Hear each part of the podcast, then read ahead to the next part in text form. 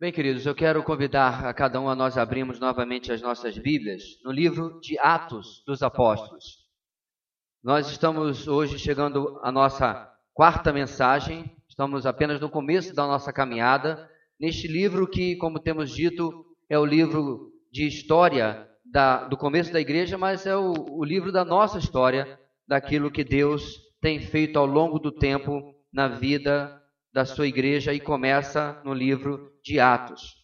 Nas mensagens anteriores, nas três mensagens anteriores, só no capítulo 1, nós vimos os últimos momentos dos 40 dias nos quais Jesus esteve com seus discípulos depois da sua ressurreição. Como eu disse, dias invejáveis, aonde eles puderam, depois de saber que o seu Senhor tinha passado pela crucificação, aonde o ser humano ficava completamente desfigurado, ali estava ele, novinho em folha, ressuscitado, apenas com marcas que ele permitiu para benefício dos seus discípulos para ser reconhecido, as marcas nos seus pulsos, nos seus pés e no seu lado. E esses dias com certeza foram memoráveis, como eu disse, até mesmo invejáveis. E nesses, nesses, nessas três mensagens nós começamos a ver a mensagem de todo o livro de Atos. E essa mensagem é: apesar da oposição, a igreja de Cristo cresce triunfante, proclamando o evangelho da salvação. Apesar da oposição, oposição que tem marcado a história da igreja desde Atos até o dia de hoje, a igreja de Cristo cresce triunfante, proclamando o evangelho da salvação. Hoje nós vamos chegar, irmãos, ao capítulo 2. E esse capítulo nós poderíamos facilmente dividir em três partes. Primeiro, nós temos o derramamento do Espírito, versículos 1 ao versículo 13. Depois, nós temos o sermão de Pedro proclamando a Cristo, versículos 14 até o 36. E, finalmente, nós temos a reação daqueles homens e mulheres ao sermão de Pedro e as consequências para a igreja disso, versículos 37 até 41. Ao entrarmos hoje no capítulo 2, nós precisamos lembrar que Jesus, no capítulo 1, versículo 4, deu-lhes esta ordem: Não saiam de Jerusalém, mas esperem pela promessa de meu Pai, da qual falei a vocês.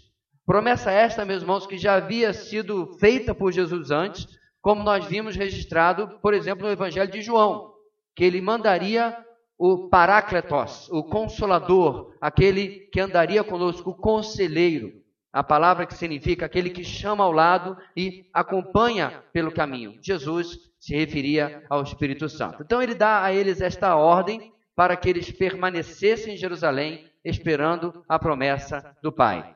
É bom relembrar, meus irmãos, de que ah, em Atos capítulo 2 faz apenas dez dias que Jesus havia retornado à presença do, de Deus, do Pai. Porém, os discípulos não sabiam que o prazo seria tão pequeno. Quando eles recebem a ordem de esperar em Jerusalém, esta ordem poderia levar dez meses, dez semanas, dez horas. Eles não tinham ideia. Então havia ali um, um fator indefinido de obediência que o Senhor Jesus deixa lá no capítulo 1, versículo 4.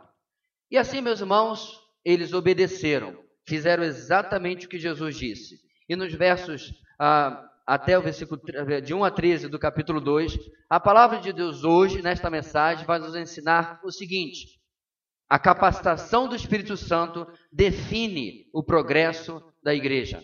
A capacitação do Espírito Santo define o progresso da igreja. Por que, que este título, por que, que esta grande ideia hoje, especialmente em nossos tempos, é tão importante? Pastores, igrejas estão sendo levados a aceitar a ideia de que este curso ou este tipo de treinamento ou este tipo de visão irá automaticamente crescer, progredir a sua igreja local. A última moda do meio evangélico foi tirada do mundo corporativo. No mundo corporativo eu não tenho problema nenhum com isso, mas trazer isso para o treinamento pastoral é uma perda completa de visão, de entendimento do que é o ministério pastoral. E eu me refiro à moda do coaching, que tem entrado e tem levado muitos pastores atrás de mais esse bezerro de ouro no nosso meio. Quando nós olhamos para as páginas do Novo Testamento, irmãos, em particular o texto que nós temos hoje e até o final, nós vemos uma igreja coitadinha, que não tinha absolutamente nada disso. Mas eu não me refiro só a esse, essa moda que eu mencionei. Alguns meses atrás, eu li um camarada colocar que a igreja hoje que estiver fora das redes sociais vai perder o bonde da história. Olha, eu não tenho nada contra as redes sociais. Acabei de publicar um vídeo ao vivo dos irmãos cantando. O meu problema é quando a pessoa automaticamente vincula que uma igreja só terá futuro se assim proceder. A igreja de Jerusalém não pensava assim. Enquanto aguardavam a promessa do Pai, eles não fizeram ou não aplicaram qualquer outra coisa. Eles esperaram que a capacitação do Espírito pudesse definir o que eles fariam dali em diante. E aquilo que vale, portanto, irmãos, para a igreja, a partir do capítulo 2, vale para nós também. Este texto que temos diante de nós hoje é a nossa própria história. O início da igreja é o nosso início. E isso acontece, meus irmãos, com a chegada do Espírito Santo. Ele é o grande marco na revelação de Deus para o começo da igreja. Deus havia falado pelos profetas do Antigo Testamento. Deus trouxe a sua revelação máxima através da encarnação do Filho, certo? O Deus encarnado. E agora o Deus Espírito vem habitar na igreja de uma maneira nunca antes conhecida pelo homem. Ou seja, a Trindade toda está aí participando para que nós possamos conhecer a Deus cada vez mais. Não existe obra de Deus sem que o Deus Espírito Santo, a terceira pessoa da Santíssima Trindade, opere através do povo de Deus. Falta-me metáfora suficiente. Ele não é apenas o motor, não é apenas o combustível. Sem ele, meus irmãos, a igreja é uma casca sem vida. Pode acontecer programações, pode ter muitos eventos, pode ter um prédio lindíssimo. Aliás, certo homem de Deus disse que em determinadas igrejas, se o Espírito Santo for embora e nunca mais voltar, ninguém percebe. Porque os programas estão tão bonitinhos, está tudo tão bem feito. Há uma dependência de métodos e de ideias e de eventos assustadora. Perceba, meus irmãos, que desde a simples habilidade de falar até os talentos mais complexos, nada é determinante para que alguma coisa aconteça na obra de Deus. Tudo e todos nós somos substituíveis. Eu vou repetir. Tudo e todos nós, a começar em mim, somos substituíveis. Todavia, a mesma coisa não podemos falar a respeito do Espírito Santo de Deus, pois é o seu poder que capacita, que possibilita, que habilita o povo de Deus, e é ele que traz o progresso que Deus tem determinado para este povo. Não é à toa que nós marcamos a, uh, Atos capítulo 2 como o ponto de partida para a existência da própria igreja, mesmo que aqueles discípulos estivessem reunidos antes. Mistério do Antigo Testamento, como Paulo chama, oculto hoje se revela em Atos 2 com a inauguração da igreja de Cristo. Israel não era igreja, mas hoje a igreja é a forma de Deus trazer a sua mensagem, que intermedia a sua mensagem até o homem perdido. É a igreja que manifesta a glória de Deus e só pode fazer isso através da obra do Espírito Santo. Vamos começar então, meus irmãos, a nossa caminhada nesse texto tão maravilhoso. Eu quero convidar você a lermos do versículo 1 até o versículo 4, na primeira parte da nossa caminhada hoje em Atos, capítulo 2. Vamos lá, diz assim a palavra do Senhor, conto com a sua expressão e a sua leitura bem animada. Diz assim: Chegando o dia de Pentecoste, estavam todos reunidos num só lugar. De repente veio do céu um som como de um vento muito forte, e encheu toda a casa na qual estavam assentados. E viram o que parecia línguas de fogo, que se separaram e pousaram sobre cada um deles. Todos ficaram cheios do Espírito Santo e começaram a falar noutras línguas, conforme o Espírito os capacitava. Na primeira parte do nosso texto de hoje, meus irmãos, a palavra de Deus vai nos ensinar que o derramamento do Espírito chega com capacitação para o progresso da igreja. O derramamento do Espírito chega com a capacitação para o progresso da igreja. O texto, uh, nosso texto começa no verso 1, nos localizando no tempo. Esse é, ou este é, o dia de Pentecostes, o final da festa das primícias. Primícia significa os primeiros frutos da colheita e do gado, da criação. O nome Pentecostes, caso você esteja se perguntando, é de origem grega e significa 50 pois este era o quinquagésimo dia depois dos 49 dias da festa das primícias. Ela durava sete semanas e por isso ela era também conhecida por festa das semanas. E acontece, meus irmãos, 50 dias exatos depois da Páscoa. 50 dias depois da Páscoa, depois daquele que para nós, ou daquela festa que para nós, tomou nesta época um significado completamente diferente.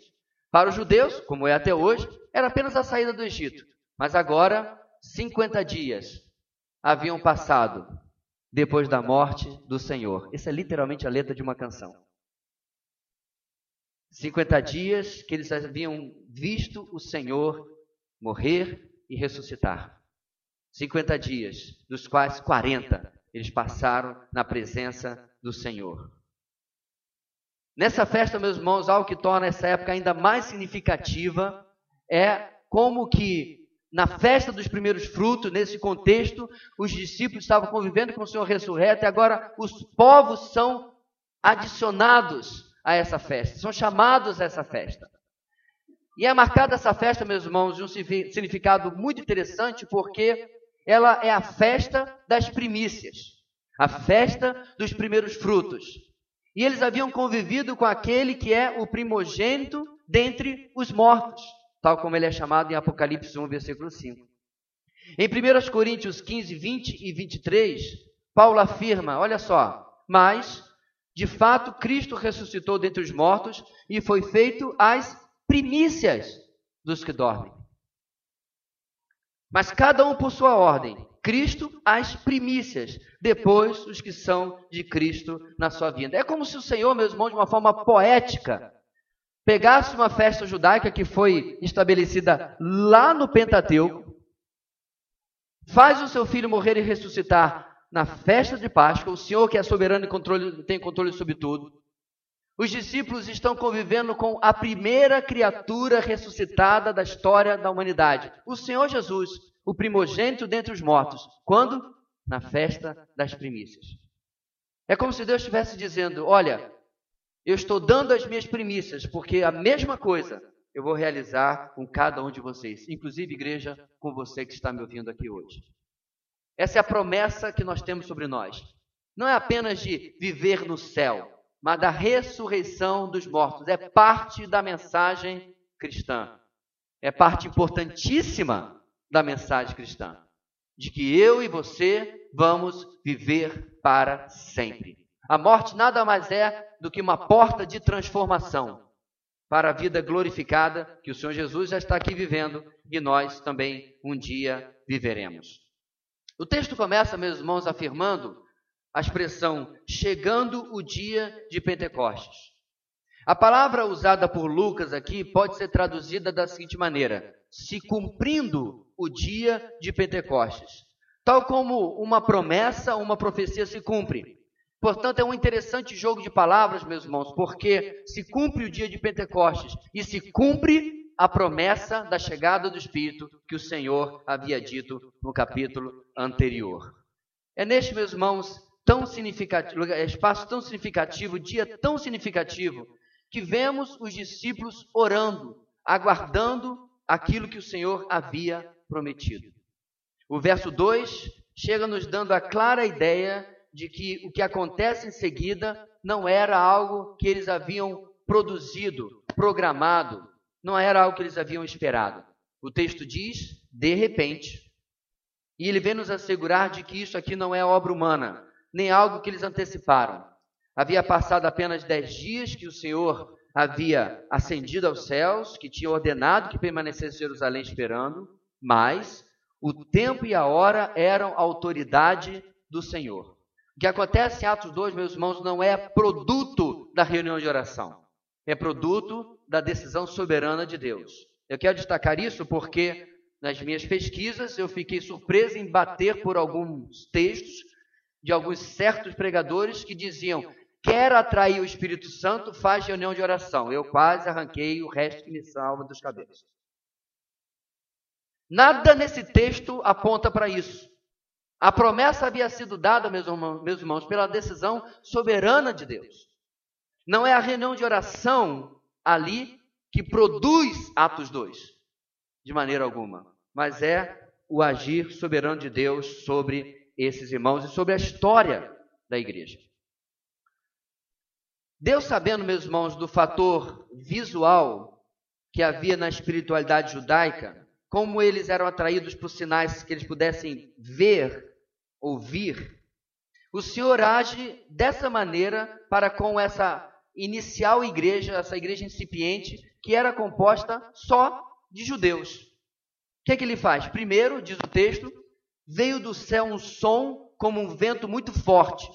E segundo, viram o que parecia línguas de fogo, já no verso 3. Se você lembrar da história de Israel, você vê Deus agindo assim várias vezes. Quando Deus quer demonstrar o seu poder na retirada do povo do Egito, o que, que ele podia fazer, meus irmãos? Ele podia simplesmente botar, por exemplo, os egípcios todos para dormir e dizer para Moisés: agora sai com o povo. Ele podia também matar todos os egípcios automaticamente e dizer: Moisés, agora pode sair com o povo. Não. Deus faz, meus irmãos, uma apoteose visual as dez pragas do Egito. Ele podia fazer muitas coisas, mas ele faz uma apoteose quando ele abre o Mar Vermelho. Ele poderia, por exemplo, impedir os egípcios de chegarem até lá, materializar barcas, barcos, e atravessar o seu povo. Havia mil coisas que Deus poderia fazer. Não precisava nem materializar. Poderia fazer com que navegantes e tal daquela região chegassem ali por ordem. Entendeu o que eu quero dizer? Deus podia fazer qualquer coisa. Ele faz um espetáculo. Por quê? Faz parte do ser humano como geral, mas do povo judeu. Desse apelo visual que a sua fé tem. E nem preciso falar do Monte Sinai, que fumegava e havia trovões e trombeta e fumaça, e o povo ficava aterrorizado com o poder majestoso do nosso Deus. Bem, tendo isso em visão, a chegada do Espírito Santo não é em silêncio.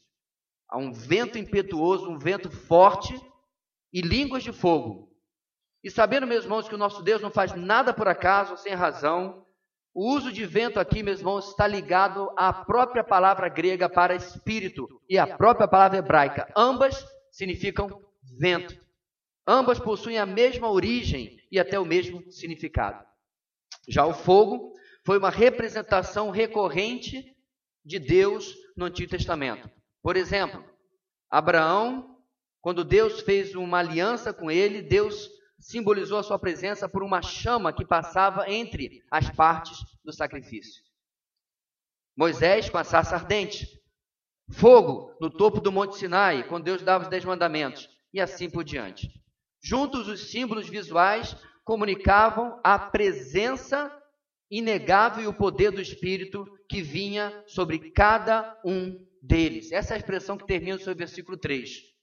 Expressão que deixa claro, meus irmãos, que a experiência era comunitária, não era para apenas alguns, não era para os apóstolos apenas, não era para os apóstolos, as mulheres que andaram com o Senhor e mais um poucos escolhidos. Toda a igreja, cada um deles, participou disso. Era baseado na vontade soberana e graciosa de Deus e não no mérito humano. É apenas no verso 4, meus irmãos, que precisamos deixar claro a diferença das experiências. O texto diz aqui que todos ficaram cheios do Espírito, isto é, sendo o começo, a chegada do Espírito inicial, isto é, sendo que antes não existia ainda tal relacionamento dos discípulos com o Espírito, eles aqui, meus irmãos, estão experimentando ao mesmo tempo o batismo no Espírito Santo e o enchimento no Espírito Santo. É importante nós destacarmos isso porque, para o restante inteiro da cristandade, o que, que eu quero dizer? para todo mundo que se converteu, depois dessa experiência até o dia de hoje, para todos aqueles que aceitaram a Cristo, que conheceram o Senhor Jesus em todo esse tempo, depois dessa experiência, esses dois, essas duas coisas nem sempre andam juntas. O batismo ocorreria a partir deste momento, e assim é no dia de hoje, todas as vezes em que o ser humano fosse salvo por Cristo, isto é, na sua conversão. Irmãos, quando passamos da morte para a vida, das trevas para a luz, pelo arrependimento dos nossos pecados, pela fé no sacrifício de Cristo, algo que talvez algumas pessoas hoje ainda precisam experimentar na sua vida, todas as vezes somos imediatamente imersos, é o significado da palavra, batizados nesse mesmo espírito em que todos esses irmãos aqui foram. Quando Paulo escreve para os Coríntios, em Coríntios capítulo 12, ele diz as palavras: E em um só espírito todos vocês foram batizados. Com certeza, Paulo não conhecia todas as pessoas da igreja de Corinto.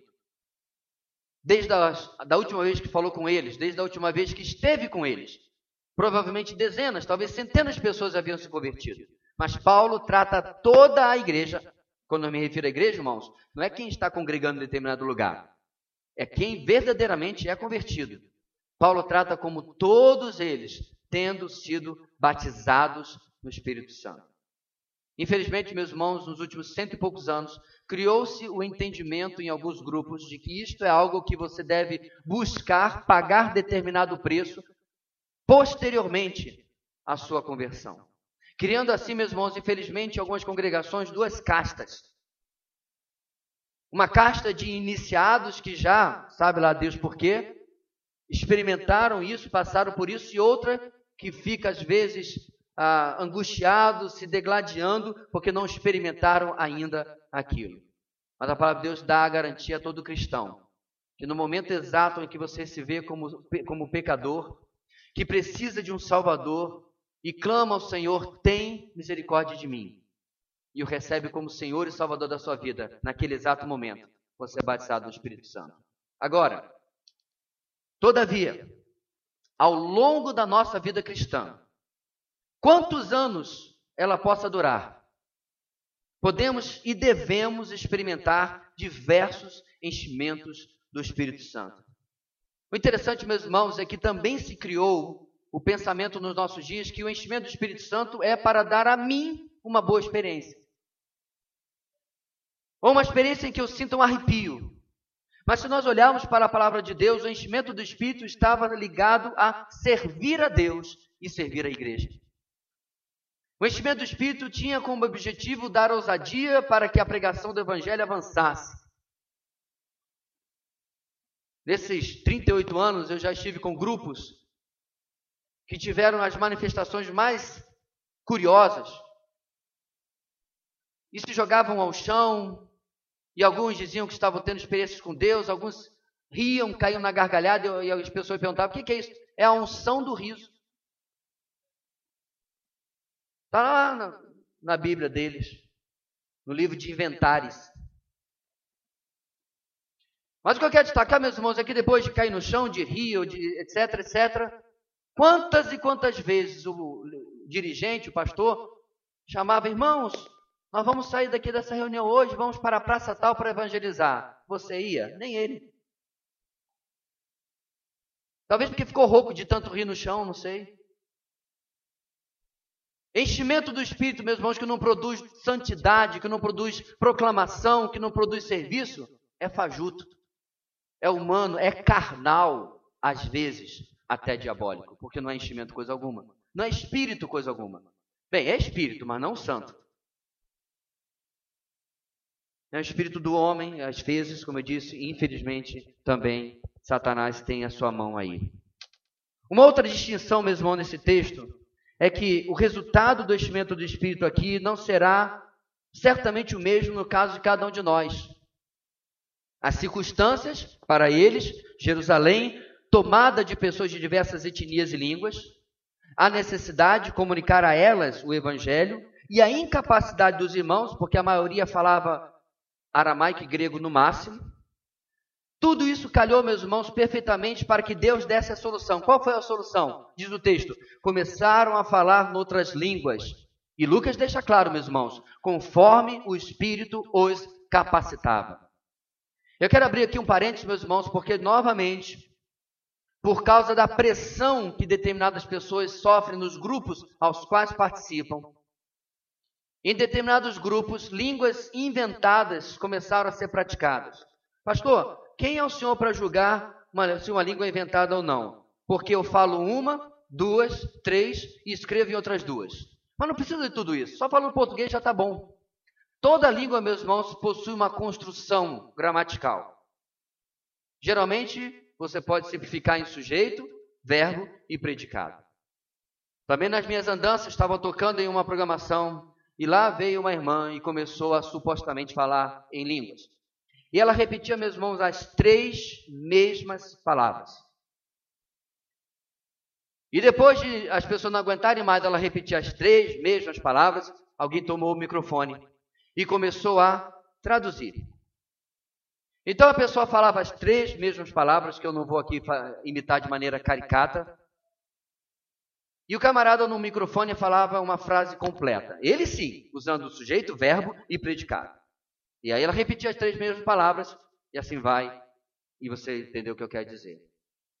Meus irmãos, o nosso Deus que criou todas as línguas, daria a alguém uma língua que não possui a simples construção e a lógica que qualquer outro idioma tem?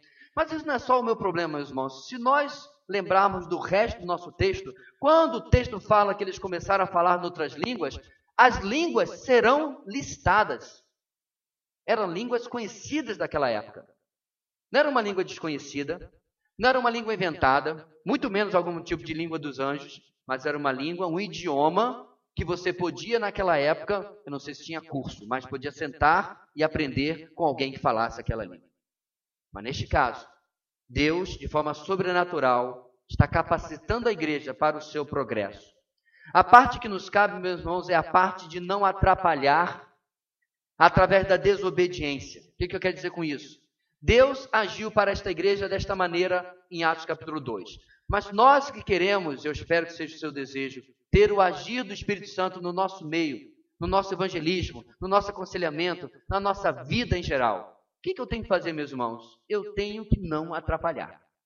Efésios capítulo 5, versículo 18, na sua segunda parte, Paulo escreve: Deixem-se encher pelo Espírito. A NVI é a tradução que tem a melhor, é, mais fiel tradução desse texto. Por muito tempo as pessoas liam esse versículo dizendo encham-se do Espírito. Mas o verbo grego está no passivo. É deixem-se encher do Espírito. O que significa, meus irmãos, que neste ponto em particular, o cristão e Deus trabalham em cooperação em que a minha vida precisa estar em obediência a Deus. Ou você consegue compreender um Deus que vai encher do espírito um desobediente? Alguém que anda em rebeldia. Alguém que ouve a palavra de Deus dizendo A e faz B. Que ouve a palavra de Deus apontando para um lado e faz outro. O que acontece, meus irmãos, é um círculo virtuoso à medida que eu ouço a palavra e vou submetendo meu coração a, a, obedecer a Deus, Ele vai me enchendo o espírito e eu posso fazer isso de maneira melhor ainda da próxima vez, e vai, e vai, e vai. Deus está disposto a cooperar conosco enquanto cooperamos com Ele, para que o seu espírito haja nas nossas vidas. Por todo o livro de Atos, verificamos que a obediência da igreja em proclamar o evangelho com ousadia, mesmo em face do risco de morte, os levava a ser mais cheios do Espírito, e isso os levava a novamente proclamar com mais ousadia o ciclo virtuoso. Aliás, exatamente neste capítulo, veremos na próxima mensagem um exemplo dessa obediência e ousadia, quando o mesmo apóstolo que negou a Cristo três vezes vai se levantar diante de uma grande multidão e vai pregar o evangelho com ousadia. É claro que eu estou falando de Pedro. Pedro, meus irmãos, é a, a comprovação viva daquilo que está acontecendo alguns versículos antes. Aquele que antes se escondia, mesmo já tendo sido restaurado pelo Senhor, tendo sido trazido de volta pelo Senhor, só agora ele demonstra tal ousadia em pregar o Evangelho. Diante de tudo isso, meus irmãos, eu quero desafiar perguntando: você tem dependido do Espírito Santo? Você tem buscado se encher desse Espírito pela obediência e assim removendo cada vez mais os impedimentos da carne, para que Deus possa lhe encher cada vez mais? Queridos, ou seguimos aquele que nos enche para fazer a vontade de Deus, ou nos, nos esvaziamos dele para fazer a vontade da carne.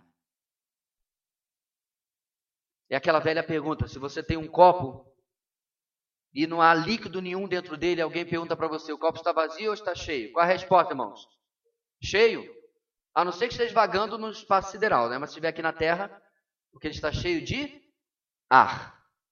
E o seu professor de física, deixe-o orgulhoso agora, lhe ensinou que quando você coloca um líquido, água que seja, dentro daquele copo, o ar permanece? Não, ele é expulso. Os dois corpos não podem ocupar o mesmo espaço, tempo, etc. Você lembra disso. O ponto aqui, meus irmãos, é que ou estou cheio do Espírito ou estou cheio da carne. Lembra da pregação de Gálatas? É exatamente isso que a igreja primitiva estava aprendendo a vivenciar. A obediência trazia mais enchimento do Espírito. Portanto, o derramamento do Espírito chega com capacitação para o progresso da igreja ainda nos dias de hoje. Mas será, meus irmãos, que esse enchimento realmente funciona? Digo, será que possui resultados práticos, resultados uh, mensuráveis, resultados palpáveis? Não em construções, nem em eventos, mas será que eu posso ver o Espírito agindo na minha vida, na vida dos meus irmãos, de maneira marcante, de maneira que possa realmente dizer: Isso aí não é do homem, isso aí é Deus que está agindo? Vamos para o nosso texto então. No versículo 5 ao versículo 11, nós vamos ver o que acontece depois que esses irmãos, os primeiros irmãos, recebem o derramamento do Espírito Santo. Diz assim a palavra do Senhor, vamos ler juntos, versículo 5 até o versículo 11. Vamos lá? Havia em Jerusalém judeus devotos a Deus, vindos de todas as nações do mundo. Ouvindo-se o som, ajuntou-se uma multidão que ficou perplexa pois cada um os ouvia falar em sua própria língua. Atônitos e maravilhados, eles perguntavam: Acaso não são galileus todos esses homens que estão falando? Então, como os ouvimos, cada um de nós, em nossa própria língua materna? Pardos, medos, elamitas, habitantes da Mesopotâmia, Judéia e Capadócia, do Ponto e das províncias da Ásia, Frígia e Panfilha, Egito e das partes da Líbia próximas a Cirene, visitantes vindos de Roma, tanto judeus como convertidos ao judaísmo, cretenses e árabes. Nós os ouvimos declarar as maravilhas de Deus em nossa própria língua. Em segundo lugar, essa noite, meus irmãos, o derramamento do Espírito dá um vislumbre do alcance do progresso da igreja. O grande erro, amados, é olharmos para esse texto e aí nós vamos para a oração de Senhor, eu quero viver exatamente o que está em Atos capítulo 2. Isso é aquilo que falamos na primeira mensagem. Experiência é intransferível. Chega aqui o irmão com você e dá um testemunho. Irmão, eu estava orando num pé de goiabeira. Não, deixa essa história para lá. Eu estava ali orando e ouvi Deus falar comigo para ir evangelizar alguém que eu não conhecia. E eu cheguei lá, falei com essa pessoa, ela se converteu, eu nunca vi na minha vida. Qual deve ser minha atitude, irmãos, diante de alguém que por acaso tem uma experiência dessa? Irmão, que bênção! Que maravilha, glórias a Deus! Segue o jogo e vamos continuar fazendo a nossa vida cristã. Mas qual tem sido, meus irmãos, a, a atitude de boa parte da cristandade? Ah, Deus, eu não tenho a experiência do irmão fulano. O Senhor nunca me mandou em tal lugar para evangelizar. E eu me, como, me corroo, um certo tipo até de inveja, porque eu não experimentei o que o outro experimentou. Experiências são intransferíveis e muitas vezes, meus irmãos, não são passíveis de ser repetidas. Deus hoje está agindo em muitos lugares do mundo de uma maneira extremamente sobrenatural, porque as circunstâncias daqueles lugares, especialmente a perseguição à igreja, precisa dessa atuação de Deus. porém não tem agido dessa maneira, por exemplo, no nosso próprio país. Portanto, meus irmãos, nós vamos ver aqui, na experiência desses irmãos, um vislumbre do que o derramamento do Espírito pode fazer no progresso da igreja. E é essa a lição dos versículos que nós lemos. Porque hoje ainda, em um ano que nós, inclusive, estamos enfatizando em especial o evangelismo, você precisa incrementar o seu momento de oração quando você for, por exemplo, evangelizar alguém. Você precisa incluir, Senhor, usa do teu espírito, porque é Ele, você conhece o texto, que convence o pecador da, do pecado, da justiça e do juízo. Lembra do texto? Ele é o seu parceiro de evangelismo. Portanto, é Ele que vai trazer resultados àquilo que o Senhor tem nos ordenado fazer.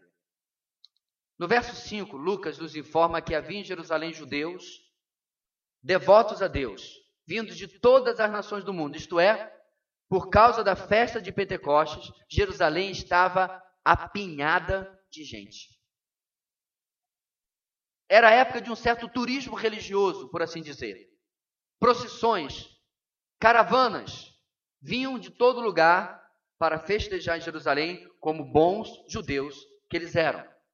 É importante destacar, meus irmãos, que quando o texto usa aqui a palavra devotos a Deus e até piedosos, ele não está falando de convertidos.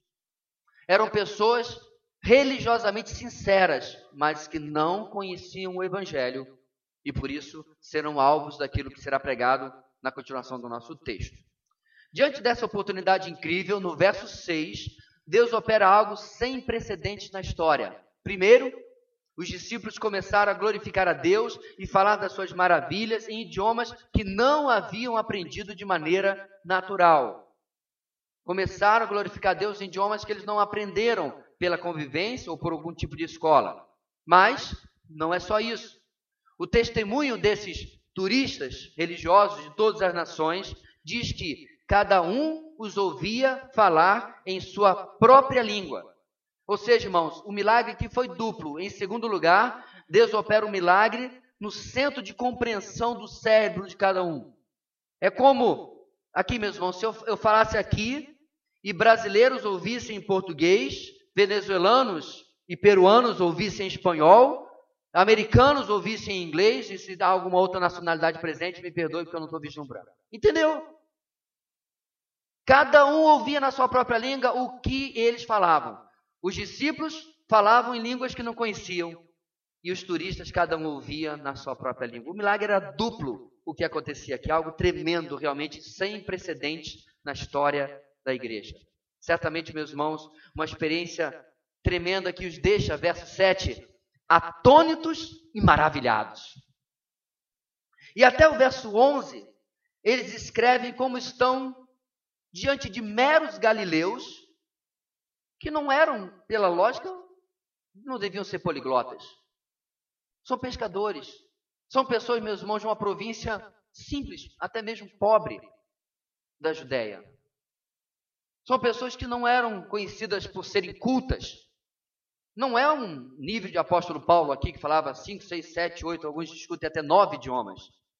Eles falavam o aramaico do dia a dia, porque eram judeus, e o grego por causa da, das conquistas de Alexandre o Grande, séculos antes, que trouxe a helenização de todo mundo conhecido.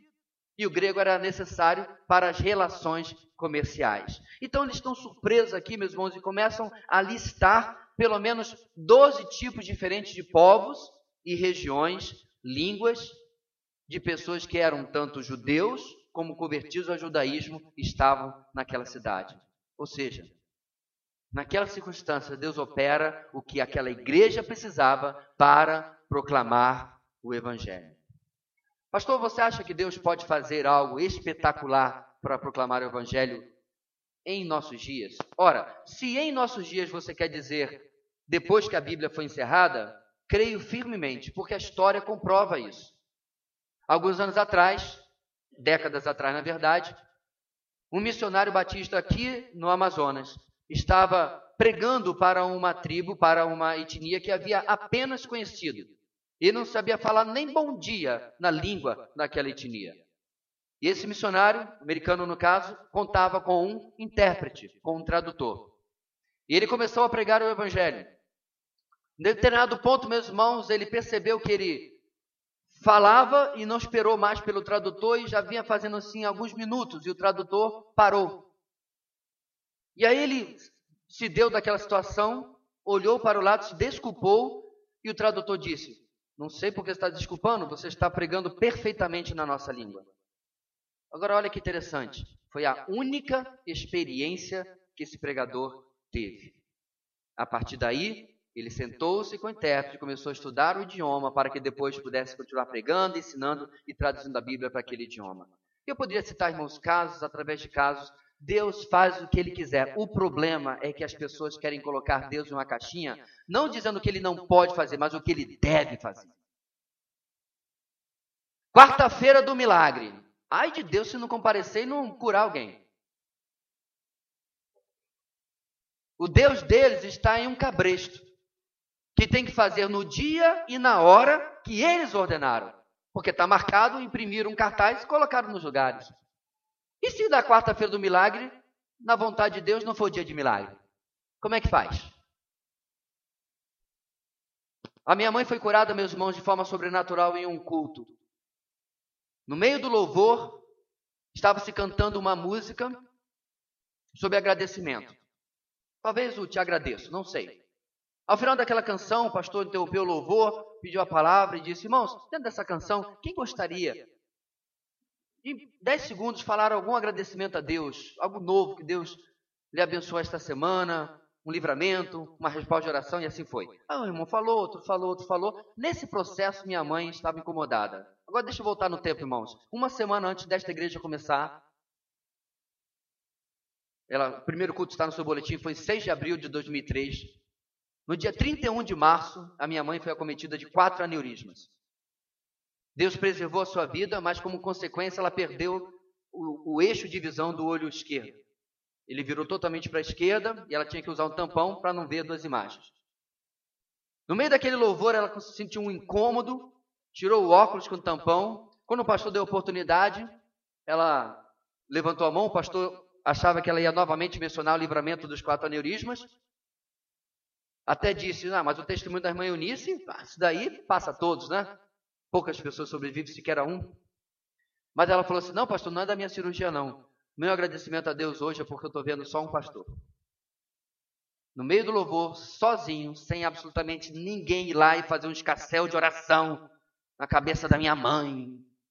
E muito menos o pastor dela chamar à frente e fazer um escassel. Agora eu vou fazer o ministério do olho que virou sem absolutamente nada, desculpe irmãos, desta palhaçada, desse circo que virou o mundo evangélico de hoje. A igreja foi edificada, Deus foi glorificado, e adivinhe só, oraram, e aí veio a mensagem, e foi só o que se falou sobre aquilo. Minha mãe não saiu de igreja em igreja no Rio de Janeiro dando testemunho. Que é o que fazem hoje. Transformam o que dizem que Deus fez em circo e o Espírito Santo é o palhaço principal. Isso não sou só eu que digo, meus irmãos. O falecido pastor assembleano, o nome dele agora morreu num acidente de carro. Tem um vídeo, meus irmãos, em que ele literalmente chora. E as palavras dele está pregando lá na Rússia, dizendo assim: a igreja de hoje faz o Espírito Santo de palhaço. Por quê? Porque é Ele que é soberano e Ele faz o que Ele quer quando Ele quiser. A propósito, minha mãe continua chegando muito bem. Fato aqui, meus irmãos, é que o que Deus vai fazer nesta ou naquela circunstância está subordinado ao Senhor ou Espírito. Não somos nós que definimos isso, não somos nós que determinamos isso. Algo interessante também nesse texto é que os, os discípulos naquilo que estavam falando, eles não estavam pregando o evangelho ainda.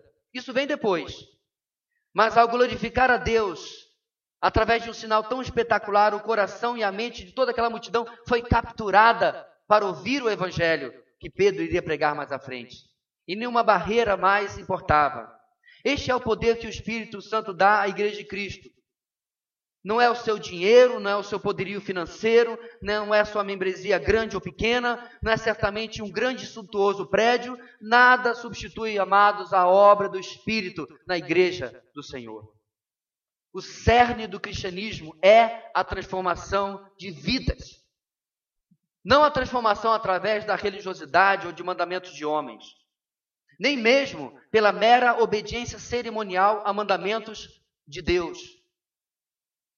O cerne do cristianismo é a transformação de vidas pelo poder do Espírito, o qual começa pelo Evangelho e continua pelo Evangelho por toda a vida. Cortou esse elo, se assim possível fosse. A santificação e a transformação na sua vida cessa exatamente naquele momento. Anos atrás, uma grande revista de grande circulação postou quantos milhões de evangélicos éramos, e muitos líderes começaram a dizer que o Brasil passava por um avivamento. E outros diziam, meus irmãos, que era um grande derramamento do Espírito, porque eram tantos milhões de evangélicos no Brasil. Frases de efeito, até que bonitinhas, mas totalmente divorciadas da verdade. Números vazios, os quais, quando olhávamos mais de perto, enxergávamos uma geração infantilizada espiritualmente. Para emprestar a frase, meus irmãos, de J.I. Packer, ele disse que o cristianismo atual tem quilômetros de extensão, mas centímetros de profundidade. Números não impressionam Deus. Eram números onde não havia quebrantamento, não havia dor e choro pelo pecado, não havia arrependimento. Essa é a geração de evangélicos que colocou políticos evangélicos corruptos em Brasília, que teve igrejas inteiras sendo investigadas no Ministério Público. Essa geração, meus irmãos, que muitas vezes traz mais escândalo do que glória ao nome do nosso Deus. Porém, a igreja que realmente progride no poder do Espírito Santo, progride de joelhos, reconhecendo o seu pecado, glorificando o seu perdoador, o nosso Deus, e proclamando este perdão aos outros enquanto vivem em santidade, amor e verdade. O Evangelho é simples. Quando o tornamos complicado, complexo, tropeçamos. E começamos, meus irmãos, a envergonhar aquele que nos chamou para a sua glória e virtude. O derramamento do Espírito chega com capacitação para o progresso do Evangelho, o resto da igreja dá também um vislumbre do alcance do progresso da igreja, através desse poder. E nosso texto vai terminar, meus irmãos, com os dois últimos versículos. Quero convidá-los a lermos então, versículos 12 e versículo 13. Diz assim a palavra do Senhor: Atônitos e perplexos, todos perguntavam uns aos outros: Que significa isto? Alguns outros, todavia, zombavam e diziam: Eles beberam vinho demais. Em terceiro e último lugar, o derramamento do Espírito não faz sentido aos de fora da igreja. O derramamento, a obra do Espírito, não faz sentido àqueles que não estão andando com o Senhor. Contudo, mesmo diante, meus irmãos, do tamanho, poder e resultados tão espetaculares, inclusive aos nossos olhos hoje, o homem natural não tem condições de compreender as coisas do Espírito. No final do nosso texto de hoje, diante da manifestação visível e audível do derramamento do Espírito, os habitantes e visitantes de, em Jerusalém ainda possuem uma opinião incompleta sobre aquilo que está acontecendo. A visão religiosa deles era incapaz de dar-lhes entendimento daquilo que estava diante dos seus próprios olhos. No verso 12, diz que eles estavam atônitos e perplexos, repetindo os termos usados lá no verso 6 e verso 7. Isto para reforçar, meus irmãos, o tremendo impacto que aquele sinal havia produzido sobre a multidão. Eles estavam surpresos e confusos, curiosos, mas sem condições de explicar por si mesmos o que presenciavam. E é tão interessante, meus irmãos, que Pedro fará isso daqui a alguns versículos com tranquilidade. Pedro vai citar versículos que esta multidão conhecia, mas não tinham condições de discernir, de interpretar porque são de fora da igreja, não possuem a obra do Espírito ainda neles. Eles perguntavam, em tradução literal, o que pode ser isso? Apesar de Lucas usar, meus irmãos, aqui, que todos perguntavam, Na verdade, o grupo está dividido. Uns perguntavam buscando entender. Outros, no verso 13, zombavam dos discípulos.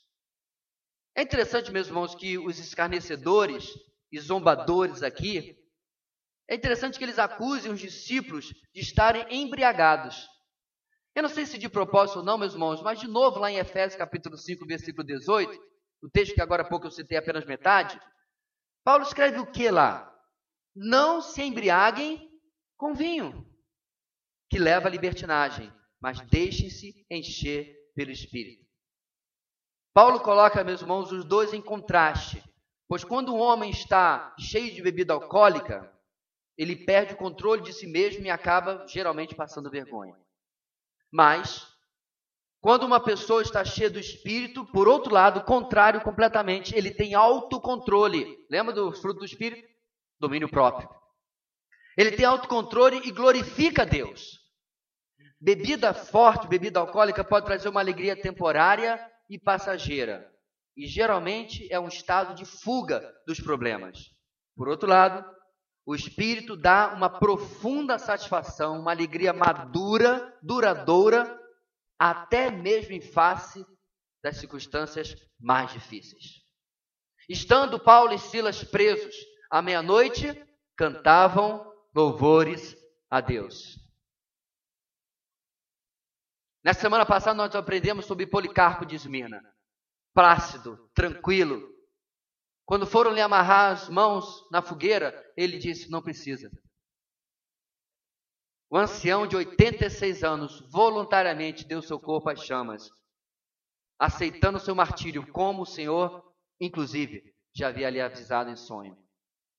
É tremendo, meus irmãos, como quando estamos debaixo da obra do Espírito, experimentamos isso que o mundo, pela bebedeira, que o mundo, pelas seus, suas muitas fugas, experimenta exatamente o oposto. A mente natural não consegue entender isso. É comum a mente natural ter as reações que nós vimos no versículo 12 e versículo 13. O que é a mente natural? É a mente daquele que ainda não recebeu o Espírito Santo, que ainda não recebeu a Cristo como Senhor e Salvador. Primeiro, é, é natural isso, meus irmãos, e é absolutamente fácil de compreender porque eles não têm nenhuma compreensão das coisas espirituais, isto é, as coisas do Espírito. E segundo, é muito comum eles zombarem, até mesmo com um instrumento de defesa, pois a sua maneira de pensar, de viver e agir é geralmente confrontada por aquilo que Deus está fazendo. Paulo define isso muito bem, eu quero chamar a sua atenção para a leitura desse texto, em 1 Coríntios capítulo 2. No versículo 10 a 14, Paulo diz: 1 Coríntios 2, 10 a 14. Mas Deus o revelou a nós por meio do Espírito. O Espírito sonda todas as coisas, até mesmo as coisas mais profundas de Deus. Pois quem conhece os pensamentos do homem, a não ser o Espírito do homem que nele está? Da mesma forma, ninguém conhece os pensamentos de Deus, a não ser o Espírito de Deus. Nós, porém, não recebemos o Espírito do mundo, mas o Espírito procedente de Deus, para que entendamos as coisas que Deus nos tem dado gratuitamente. Deus também, delas também falamos, não com palavras ensinadas pela sabedoria humana, mas com palavras ensinadas pelo Espírito, interpretando verdades espirituais para os que são espirituais. Quem não tem o Espírito não aceita as coisas que vêm do Espírito de Deus, pois lhes são loucura, e não é capaz de entendê-las, porque elas são discernidas espiritualmente. Várias vezes, meus amados, eu já percebi que ao tentar explicar algo da fé cristã para alguém que não conhecia Cristo, era quase como se nós estivéssemos falando línguas diferentes.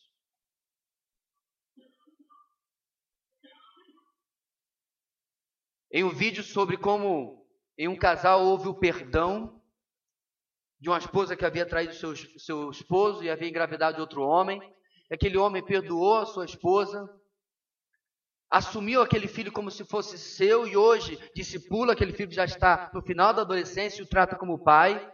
Eu fui dar uma olhada, que arrependimento, nos comentários. E os comentários, meus irmãos, eram os mais ofensivos que você pode imaginar. Por quê? Porque a mente natural não compreende as coisas espirituais. não consegue compreender como aquele homem, pela graça de Deus, pôde perdoar a sua esposa, restaurar o seu casamento e agir para com aquele rapaz que não tinha culpa absolutamente de nada, de uma maneira tão honrosa, como um verdadeiro homem, diga-se de passagem. O ponto aqui, meus irmãos, é que você, ao pregar o evangelho, vai receber a oposição do mundo. A igreja ouve isso aqui, na verdade, Pedro vai usar como um trampolim para começar no versículo 13 a pregar. Mas muitas vezes, essa oposição vai ser o final da oportunidade para pregar o evangelho. Pelo menos naquele momento.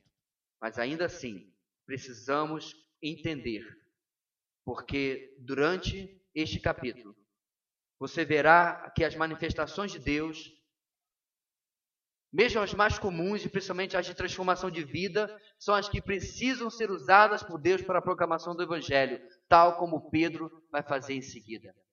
É Deus agindo na sua vida no sobrenatural, transformando a sua vida, que vai atrair as pessoas a ouvirem o Evangelho. Não é necessariamente, irmãos, você falando em outro idioma, ou necessariamente curando alguém, apesar que Deus pode fazer todas essas coisas. Mas a pessoa que trabalha com você é impactada pela transformação do Evangelho na sua vida? Ou por outro lado, você é repelente a pregação do Evangelho por causa do seu comportamento. Quando nós falamos, meus irmãos, que os de fora não conseguem ter o entendimento da obra do Espírito, nós precisamos ver isso como uma oportunidade, porque nós já estivemos nesta mesma situação. E alguém um dia, pela graça de Deus, pregou a você, pregou a mim. E Deus removeu a cegueira.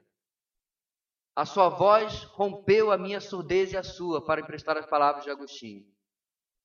E hoje, meus irmãos, quando nós falamos sobre naturais e espirituais, não há para nós vaidade nenhuma nisso daí. Muito pelo contrário. Há profunda gratidão, porque Deus tem dado a nós o seu Espírito, para que possamos proclamar a outros, para que eles recebam o Espírito Santo também. A capacitação do Espírito define o progresso da igreja. Tem definido a sua vida espiritual? Tem definido o seu ministério, meu irmão? Tem definido, inclusive, o desempenho da sua profissão? Sim. O Espírito não é alguém que você tira da prateleira quando você vai fazer coisas espirituais. Ele deve e precisa estar com você em todas as áreas da sua vida. Ore hoje, ore constantemente para que o Senhor lhe encha do seu espírito, que encha a nossa igreja do seu espírito, para que cada vez mais, meus irmãos, possamos ver a obra de Deus acontecendo no nosso meio por causa deste espírito e por nada mais. Que possamos resistir às modas, às invencionices e continuar nesse velho evangelho, nesse velho método de Deus, no velho Espírito Santo. Vamos orar? Deus querido, diante da tua palavra, o nosso desejo é que possamos a cada dia andar em comunhão com o teu Espírito Santo. Alerta-nos, revela em nós aquilo que tem, ó Deus, entristecido o teu espírito. A falta de perdão, a falta de amor pela comunhão com o Senhor, a falta de zelo pela tua palavra, enfim. Visita-nos, transforma-nos e dá a nós o quebrantamento necessário para, como indivíduos e como igreja, podemos andar pelo Teu Espírito, experimentar a obra que Ele está e continuará fazendo no nosso meio. Por tudo isso nós oramos, ó Deus, em o nome de Jesus. Amém e amém.